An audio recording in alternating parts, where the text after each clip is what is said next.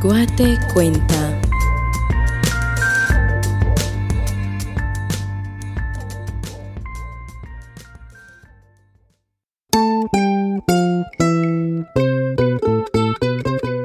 For the Sister Cities Commission of Charlottesville, Virginia, in association with the Ixtatan Foundation and Guatecuenta Productions, I am Lilian Cruz, and this is Exploring Huehuetenango.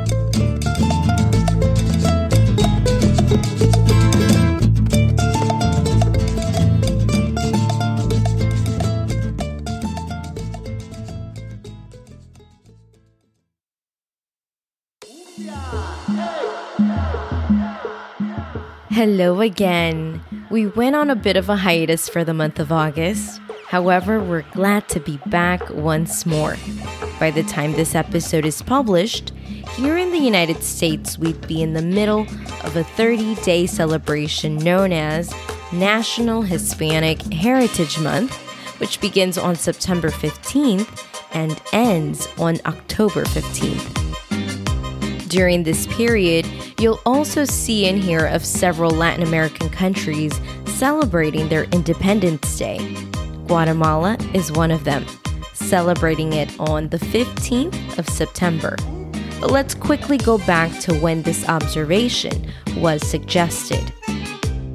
In 1968, it was proposed by several congressmen to make it official to celebrate the contribution of Hispanic people to the United States.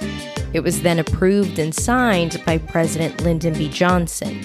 However, it wasn't until 1988 when President Ronald Reagan signed for this acknowledgement to be celebrated for 30 days versus a week, which is how it was initially observed.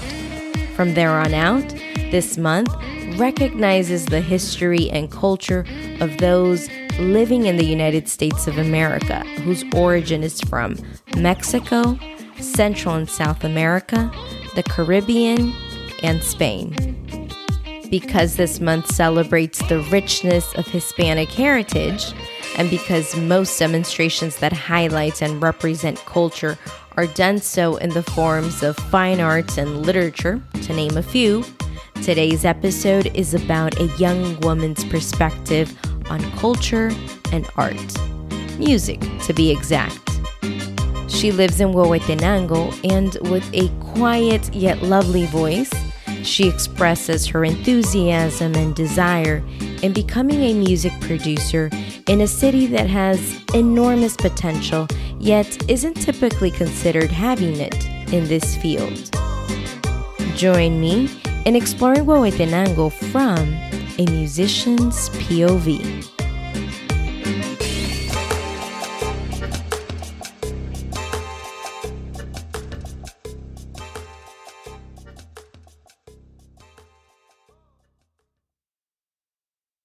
Being honest, English always called my attention. So I always in school was like uh, learning colors, learning things on YouTube. So when the scholarship present in my life, I was like, wow, this is my dream. So I took it. I am Edyth Santiago. I am 21 years old and I was born here in Huehuetenango. Edyth is a charismatic young woman.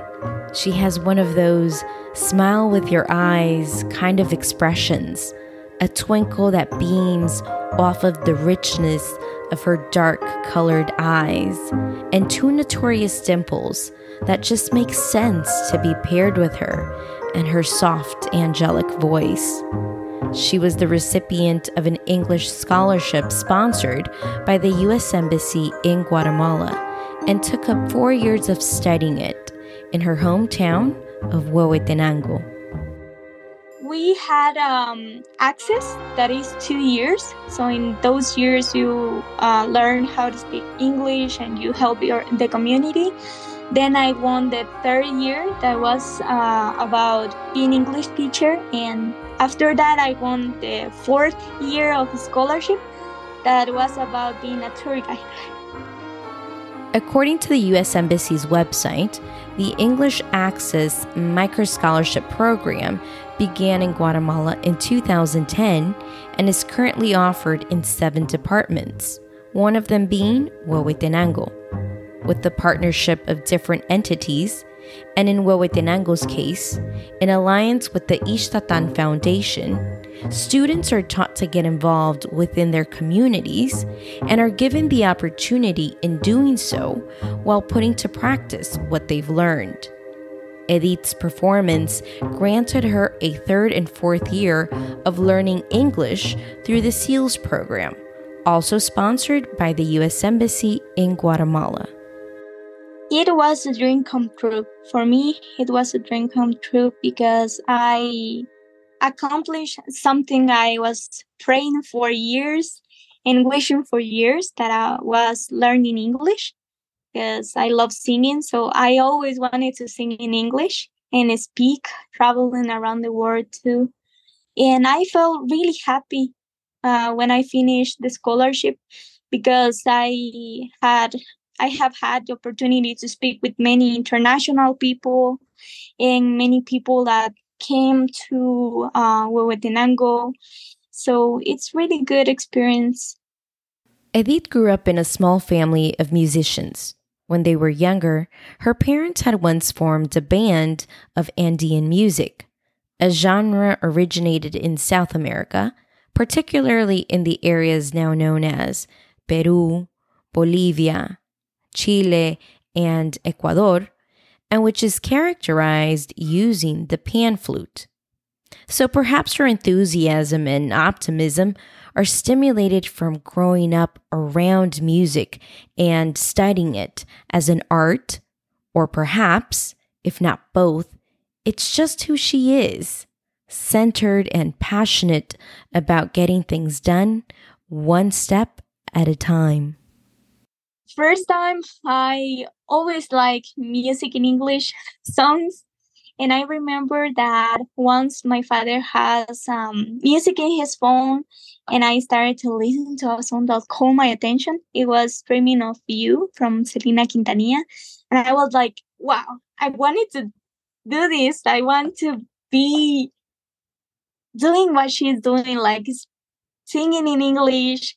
She could sing in Spanish, sing in English. Like that really motivated me for some people, discovering their passion can turn out to be long and frustrating years, while for others, like Edyth, it's almost handed right at birth, presented in a neatly wrapped box with their name on it. Proof of that is this. Here she is, singing at the age of seven.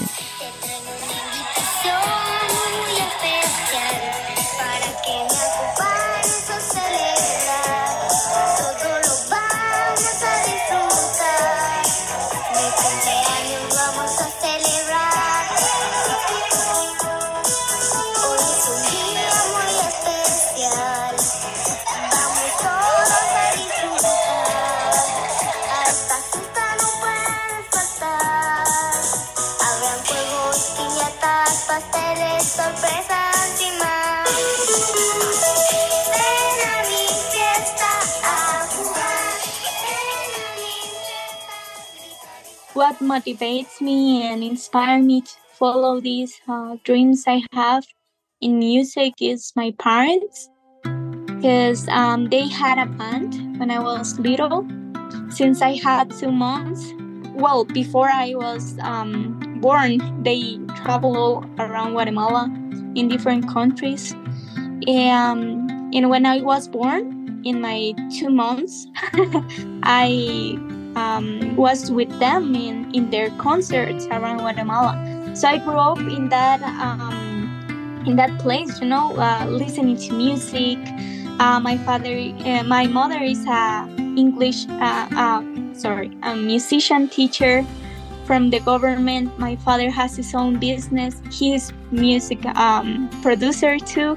So they both inspire me a lot. And seeing that they were accomplishing their dreams and they were following their dreams and they made me see that music was uh, was the key, you know? Like it moves my heart and my soul, and I don't know, I just feel free.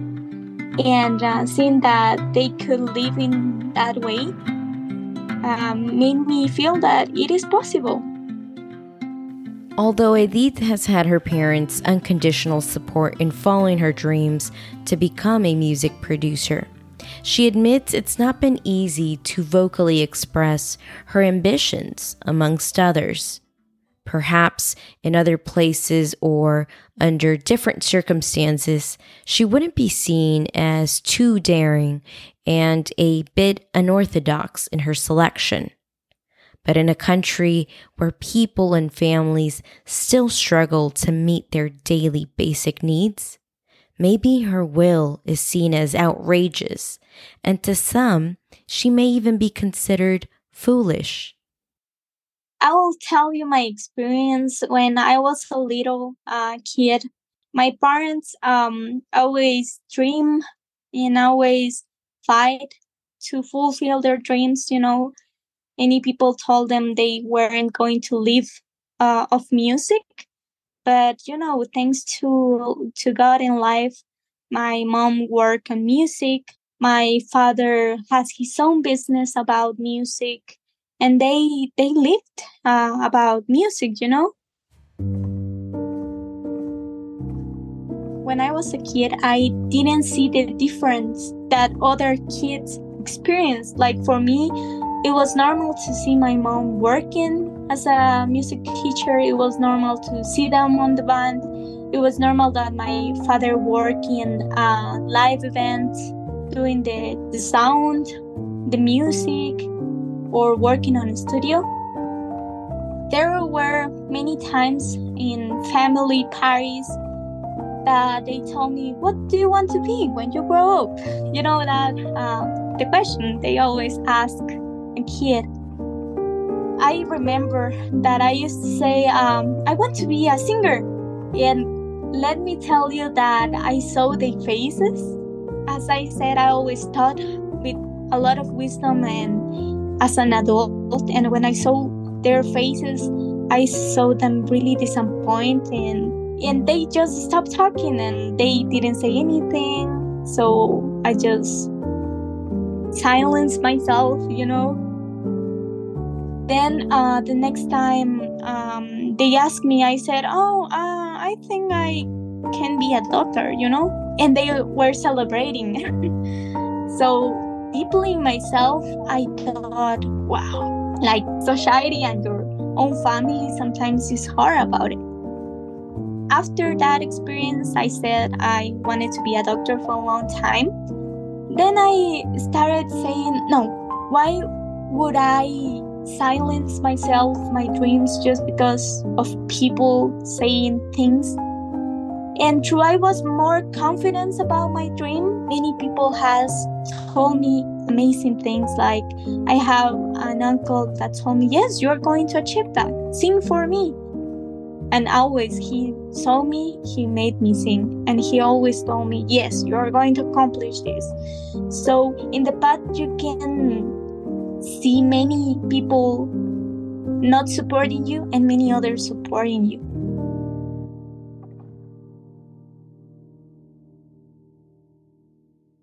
Even in the most progressive cities where art is at the center, it isn't always embraced, or at least not immediately. It tends to be challenged. History tells us that some of the most distinguished and prestigious creatives weren't given the proper respect or recognition until they passed away.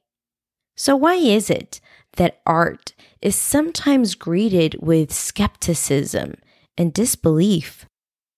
Being a musician or uh, working on, on music, a lot of times it seems like you are losing your time or you will never accomplish your dream.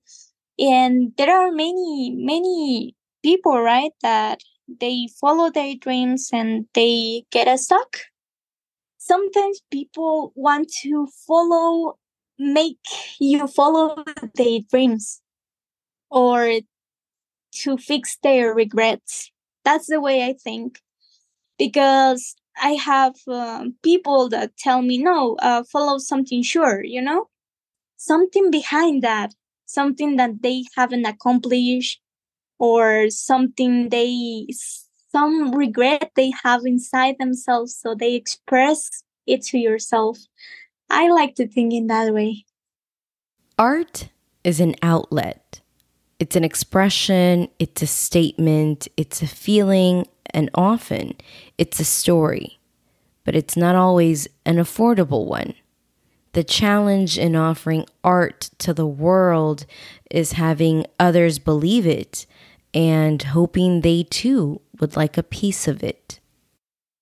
People do not, sometimes do not believe on art because there are no opportunities as we wish.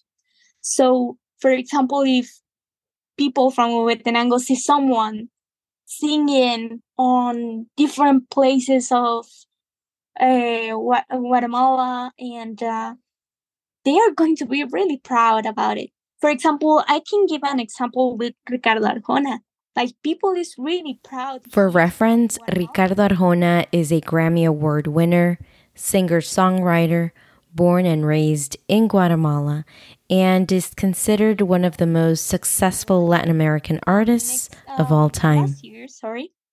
Last year I went to his concert and it was amazing and people are really proud of him being a Guatemalan, you know?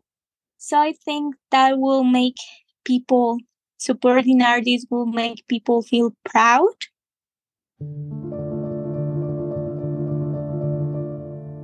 Uh, not too much ago, um, I've listened to an actor saying that art is very important, and sometimes uh, society just don't pay attention to it until they pass through something really hurtful or really sad. Art appears when you had a really hard time, and art has the um, the possibility to touch your heart and make you express why the things that you cannot say speaking. Sometimes people want to speak, want to scream out loud what they are feeling, and it can be because it is not well seen or people is not going to agree with you they are going to laugh at you they are going to not being related or think you are overreacting, you know?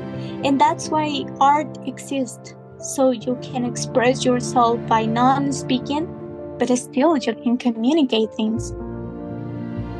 If someone that think that art is not, um, that doesn't, do not see art, I will tell them to try, to try to listen to music, to paint, to draw, or going to a gallery really think about what they are watching you know? There are so many wisdom words in poems. I know art is about entertaining but it can help us. It can help us to see a different reality to feel better like really going out from that dark um, place we are or make us be more happy. Edyth describes an experience we have all probably felt once or multiple times, and that's because art is complex. It can mean many things to different people. And depending on the environment or setting, it can also alter the way we take it in. Sometimes we experience art individually in our room or in our car. And other times, we experience it as a group, as an audience, in an auditorium or a museum. Many cities around the world have different efforts to create spaces so that art is accessible and affordable to all. Huehuetenango, like many places in Guatemala, showcase its own art, its traditional art. Perhaps it's not the art that people in other places often or immediately think of, but it's the art that its people know. It's the culture they've inherited and will more than likely continue to pass down. And although some could argue it's dying and that the younger generations are no longer interested in it, one thing is for sure anytime the marimba is played, it always draws attention. Uh, here is um, a place, it's called Conservatorio. There you can study uh, like uh, marimba, piano, but you have to pay for it. It's a, a less amount that a private music school. I studied there a time. Like the most of my life, I've been studying in private um, music academies because it's more like this place that is about um, is from the government was active because they closed it at time. But uh, now it's active and that's really helping because many people goes there and learn. They have beautiful uh, inside concerts like just uh, the students have concerts once a month. But the place Edyth describes is the Gumercindo Palacios Flores Conservatory, which opened its doors in 2011. Before it was categorized as a conservatory, it was known as the Regional School of Marimba of Huehuetenango. The change occurred due to the high demand of students wishing to learn to play an instrument. Students as young as seven years old are accepted. As mentioned in a previous episode, Huehuetenango offers marimba concerts open to the public throughout the year in honor of different festivities. These activities are usually funded by its municipality. These are one of the ways local government offers art to its people through music.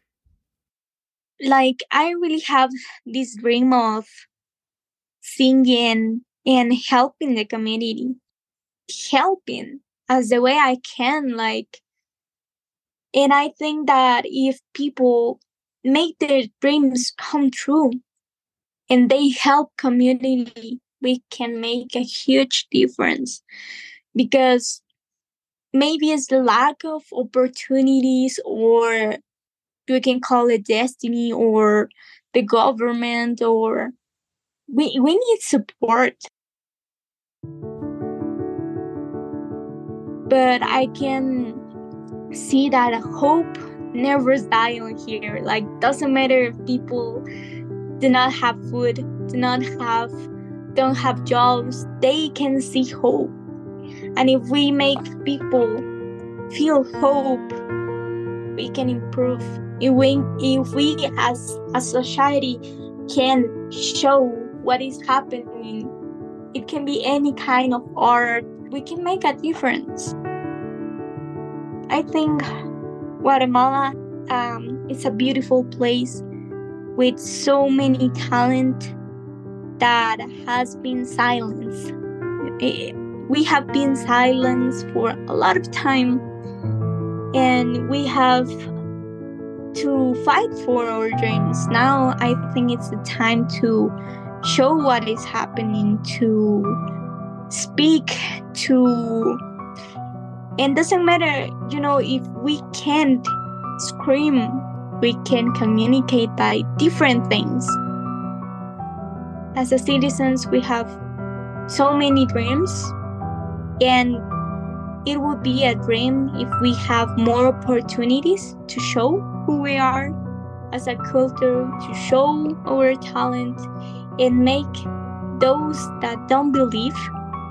Because I think that's the main reason why people do not believe on this is because they have tried and they had no opportunities. For that reason, they uh, decide to continue with something they could do, you know. So I think giving them hope again, showing them that we can grow in our country, we can grow, we can like accomplish our dreams would make people really feel that this matters. This episode has been about a young woman's outlook on art and how she's experienced it in Huehuetenango. But it's also been a plea although there are efforts on behalf of local government to create spaces for its people to gather and celebrate holidays and important dates. Perhaps it's not enough for the demand and talent that hides behind the necessity of surviving. There are plenty of efforts on behalf of private initiatives in offering art exhibitions, book fairs, immersive experiences, ballet performances, plays, or theater concerts, to name of the few events that mainly take place in Guatemala City, yet don't always make it out to the rest of the country. The most important thing I've learned is to never give up that's the most important thing I learned. Because I still remember when I learned to play piano and my fingers were tired and they hurt. But I accomplished every lesson because I never give up. Like, that's the main thing life has told me, as well as singing. Never give up, doesn't matter what people think about you uh, English, never give up because if you have a dream, you can accomplish. So I think that's the key, and that's the most important thing I've learned to never give up. Never give up. If there is one thing that characterizes the people of Huehuetenango, it's just that they don't give up. This episode was made thanks to Diego Sac the graphic designer for all the artwork for this podcast, and me, Lilian Cruz, producer, editor, and writer. Thank you for listening to Exploring Huehuetenango. Hasta pronto.